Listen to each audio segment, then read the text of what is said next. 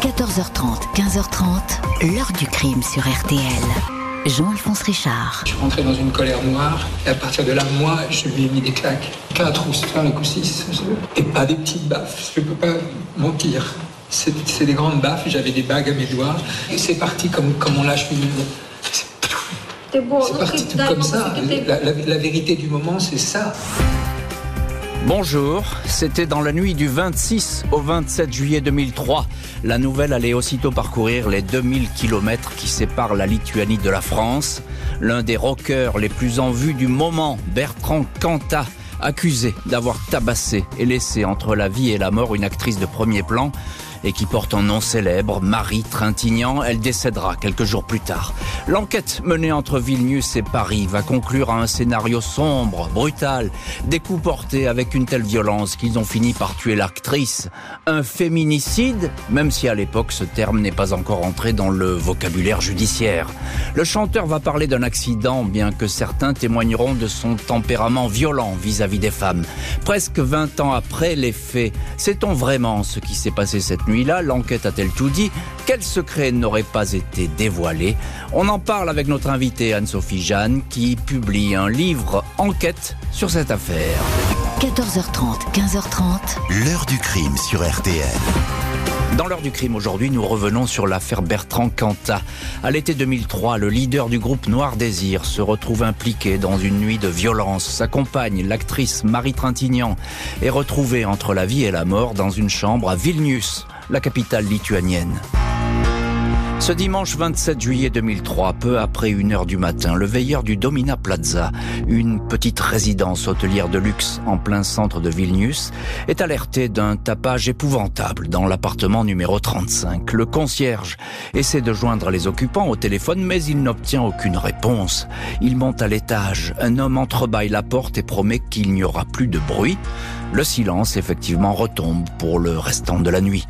Le client en question est le rocker français Bertrand Cantat. Il loge dans l'appartement 35 avec la comédienne Marie Trintignant. Le couple est ensemble depuis un an. Cantat a rejoint à Vilnius la fille de Nadine et Jean-Louis Trintignant où elle tourne le téléfilm Colette. La soirée du samedi 26 a été festive. Le couple s'est retrouvé avec une bonne partie de l'équipe de tournage. Beaucoup de vodka et quelques joints. Avant d'aller se coucher, Bertrand Cantat et Marie Trintignant ont encore bu des verres avec Andrius Leliuga, un jeune lituanien assistant sur le téléfilm. Bertrand fait des reproches à Marie, le couple se dispute, l'assistant préfère les raccompagner au Domina Plaza. La dispute se poursuit dans la chambre. Un SMS adressé à Marie par son ancien mari aurait mis hors de lui le chanteur de Noir Désir, fou de jalousie. Il racontera plus tard aux enquêteurs lui avoir demandé de clarifier son attitude à l'égard de ses ex-maris. Elle aurait répondu si notre relation ne te convient pas, tu n'as qu'à retourner chez ta femme. Les coups auraient alors volé, le chanteur dira avoir déshabillé et couché Marie inerte, sans avoir conscience de la gravité de la situation à 5h30. Il appelle Vincent, le frère de l'actrice, il tient des propos incohérents. Vers 7h, il demande à la réception d'alerter les secours. Marie Trintignant, qui a sombré dans un coma profond, est conduite à l'hôpital de Vilnius. Elle est profondément endormie et ne montre aucun signe de réveil, s'inquiète le chef du service de neurochirurgie. Selon l'un des fils de la comédienne, Romain Kolinka, Bertrand Cantat était sous l'effet d'un mélange de médicaments et d'alcool. Quand il a poussé Marie, elle se serait cognée la tête en tombant. Mais personne ne sait, à ce moment précis, ce qui s'est vraiment passé. Le seul témoin direct, Bertrand Cantat, a ingurgité une boîte de médicaments, il a essayé de se suicider, on ne peut pas l'entendre tout de suite. La priorité est bien de sauver l'actrice, mais les nouvelles sont alarmantes. Opéré lundi 28 juillet, puis à nouveau mardi 29 par le chirurgien français Stéphane Delajoux, assisté de collègues lituaniens. C'est l'intervention de la dernière chance. Elle a subi un violent traumatisme. Malheureusement, je pense que ses jours sont maintenant comptés, déclare le docteur Delajoux, 1er août, Marie Trintignant, rapatriée en France dans un coma irréversible, décède à la clinique Hartmann de Neuilly-sur-Seine.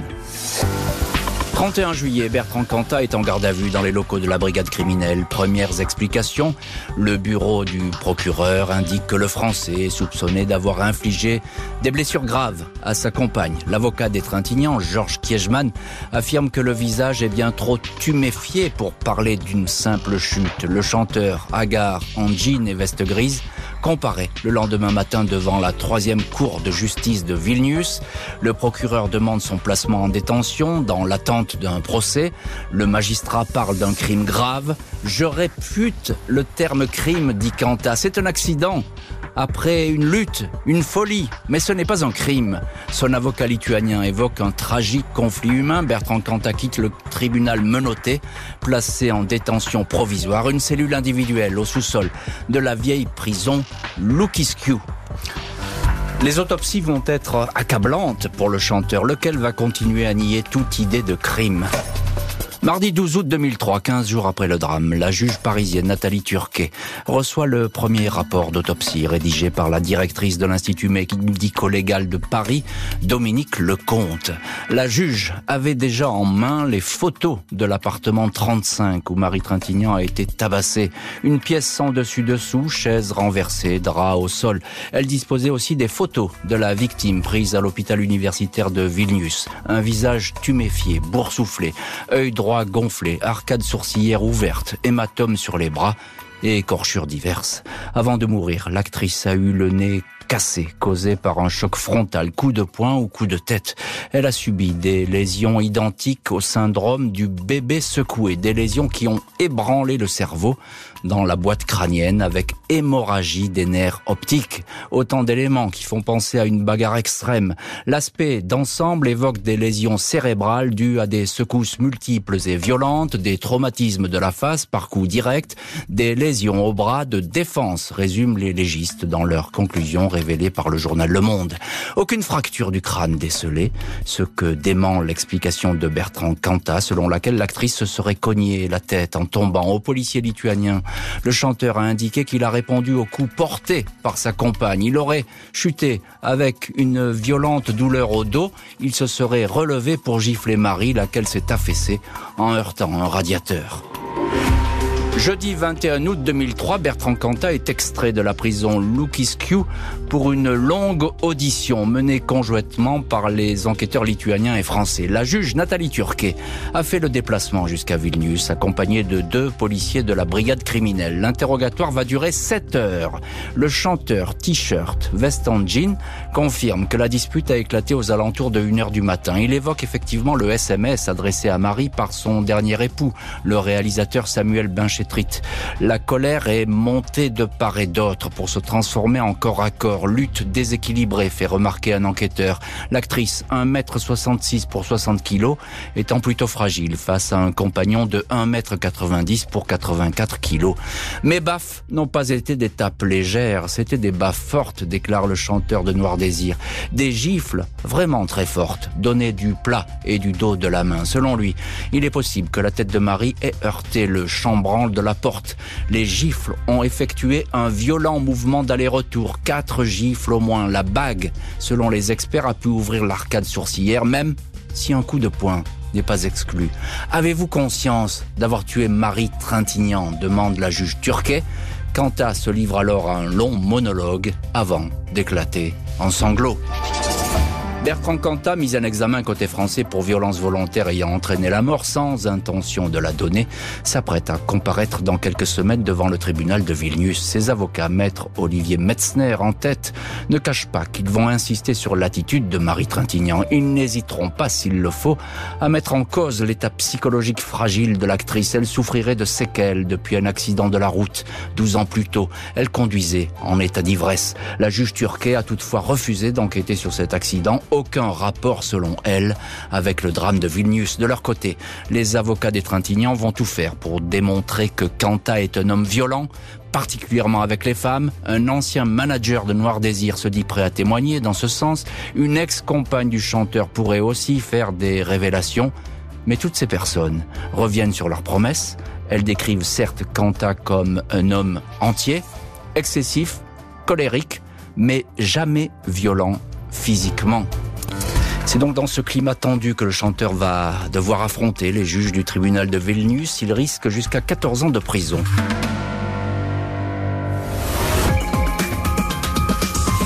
Il est parfaitement invraisemblable de penser que cette frêle jeune femme d'un mètre 65, moins de 60 kilos, ait pu bousculer, renverser à terre un gaillard qui est un véritable athlète d'un mètre 90, 85 kilos et entraîné à plusieurs disciplines sportives. Je ne m'étendrai pas euh, sur l'hystérie prétendue de Marie, c'est l'excuse classique des hommes qui frappent.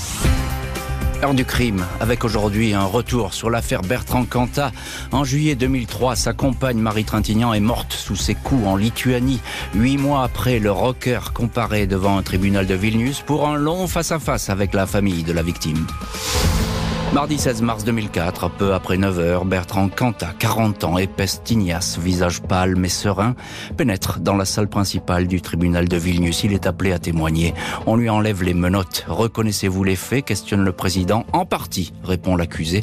Je n'ai donné que quatre gifles et non sept. Je ne reconnais absolument pas l'aspect intentionnel. Cantat évoque sa relation fusionnelle avec Marie. Il raconte que pendant toute la semaine à Vilnius, il a dû endurer les critiques de l'actrice sur sa avec l'épouse qu'il venait de quitter, Christina Radi, alors qu'elle recevait un texto de son dernier mari. Il a vécu tout cela comme une épreuve. Le soir de la dispute, il raconte qu'elle a explosé. Je ne la reconnaissais plus. Elle était méchante, dure, elle s'est jetée sur moi. Je lui ai donné quatre gifles avec ma main droite. Jamais cette main aurait dû se lever, dit-il. Nadine Trintignant, la mère de Marie, commentera deux jours plus tard. Le motif de Quentin était d'avoir Marie pour lui tout seul. Comme c'était impossible dans sa colère, il a eu le désir de l'effacer, de la supprimer. 17 mars, l'épouse de Bertrand Cantat, Christina Radi, que le chanteur a quitté du jour au lendemain pour vivre avec Marie, témoigne de l'intégrité morale absolue de son mari. Selon elle, rien ne permet de dire que Bertrand était un homme, un amant ou un époux violent. Samuel Benchetrit, le dernier époux de Marie, indique pourtant qu'avant le procès, Christina lui aurait fait de toutes autres confidences, indiquant que le chanteur était bel et bien un homme violent. 22 mars, dernier jour de procès, Bertrand Cantat dit assumer sa responsabilité. Je ne comprends pas. Je ne peux pas comprendre ce qui s'est passé. J'aimais Marie de tout mon être. Je l'aime toujours et je l'aimerai toujours. Le procureur demande 9 ans de prison lundi 29 mars. Quanta est condamné à 8 ans de détention pour un meurtre qui n'a pas été commis sous l'émotion, précise le tribunal. Six mois après les faits et sa condamnation, le chanteur est transféré en France où il va purger sa peine. On va toutefois encore parler de lui. 15 octobre 2007, Bertrand Cantat quitte la prison de Muret, près de Toulouse, où il était incarcéré, libéré pour conduite exceptionnelle. Le chanteur retrouve son épouse, Christina Radi, et leurs deux enfants. La famille s'installe dans les Landes. Cantat dispose aussi d'un appartement à Bordeaux. Deux ans plus tard, Christina fait la connaissance d'un agent d'artiste, François Sobadu. Le chanteur ne va pas apprécier cette liaison. Dès le mois d'avril 2009, il appelle régulièrement Sobadu sur son portable. L'ambiance aurait alors commencé à se tendre. Les amants se retrouvent en catimini, mais Quanta vérifierait leurs allées et venues et leurs relevés téléphoniques. Le 3 juillet 2009, Christina adresse un mail à François Sobadu, teneur révélé par le journal Le Point. Je suis à bout de force, écrit-elle. Bertrand est extrêmement jaloux de toi. Il me harcèle. S'il apprend quoi que ce soit, ce sera la fin de mon histoire ici-bas. Le même jour, Christina laisse un long message inquiétant à ses parents qui habitent Budapest. Thank you. 10 janvier 2010, Christina Radi, 41 ans, est retrouvée morte pendue dans sa maison de Bordeaux. L'enquête conclut en suicide. Trois ans plus tard, François Sobadu et une avocate spécialisée dans les violences faites aux femmes, Yael Mellul, demandent au parquet de Bordeaux la réouverture de l'enquête. Sans résultat, même les parents de Christina ne suivent pas et se rangent du côté de Cantal, lequel porte plainte en diffamation contre Sobadu. L'avocat du chanteur, maître Antonin Lévy, parle de mensonge. La plainte déposée contre Bertrand Cantat après le suicide est classée sans suite. 2010, le contrôle judiciaire du chanteur s'achève. Il n'a plus aucun compte à rendre à la justice. Après le procès de Vilnius, la famille Trintignant et Bertrand Cantat avaient annoncé qu'elles allaient faire appel du jugement. Mais les deux parties se sont finalement désistées. Le jour du jugement, Nadine Trintignant avait fait savoir à son avocat Georges Kiechman que la peine prononcée était finalement équitable. Bertrand Cantat, conseillé par Olivier Metzner, avait décidé de ne rien faire qui pourrait retarder son rapatriement en France.